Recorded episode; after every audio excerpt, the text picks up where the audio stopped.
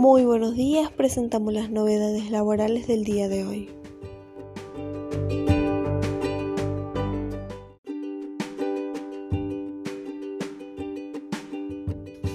Aunque ven un repunte en las ventas, 36% de los empresarios dicen que necesitarán menos mano de obra en 2021. Piden al gobierno un plan económico, política cambiaria estable y reforma tributaria. Los resultados de la encuesta anual que se brindaron desde la convención del Instituto Argentino de Ejecutivos y Finanzas son los peores de los últimos años. El 61,4% de los consultados indicaron que sus ventas bajaron contra el año pasado, un 59%, y que la rentabilidad empeoró, los valores más altos desde el 2014. El 80% de los ejecutivos de finanzas estiman que el año que viene las ventas de sus empresas aumentarán un 61% y también ven incrementos en la rentabilidad. Sin embargo, estos valores no se reflejan en el empleo, que seguirá resentido. El 36% de los encuestados dijo que se verá reducida la necesidad de mano de obra. Las empresas no han contestado que estiman una recuperación para el 2021, pero al mismo tiempo casi el 90% de los encuestados utilizará la capacidad ociosa durante la crisis, lo cual si bien es positivo, no resulta un crecimiento sustentable y necesario para comenzar el sendero de generación de empleo y reducción de pobreza.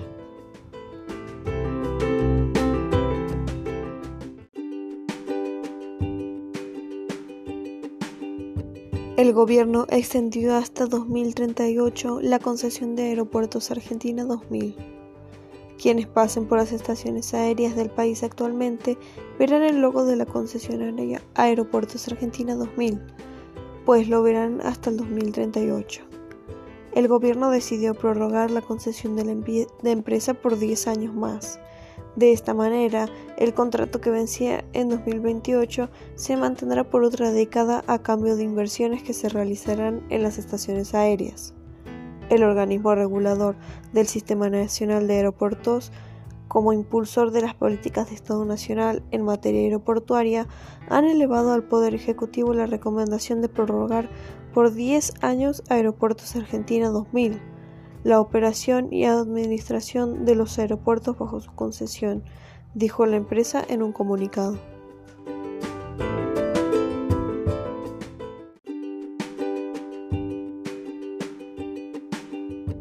La Unión Industrial Argentina reclama consenso social y afirma que el costo laboral es muy alto en el país.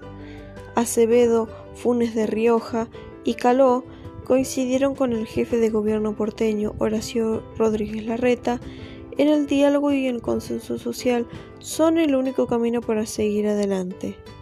Esta pandemia fue una desgracia, pero a la vez hizo que se impulsaba algo que habíamos empezado a trabajar hace un tiempo y que es la idea de un gran acuerdo entre todos los sectores. Nosotros en momentos como este logramos un acuerdo entre la CGT y la UIA que fue histórico, afirmó Acevedo.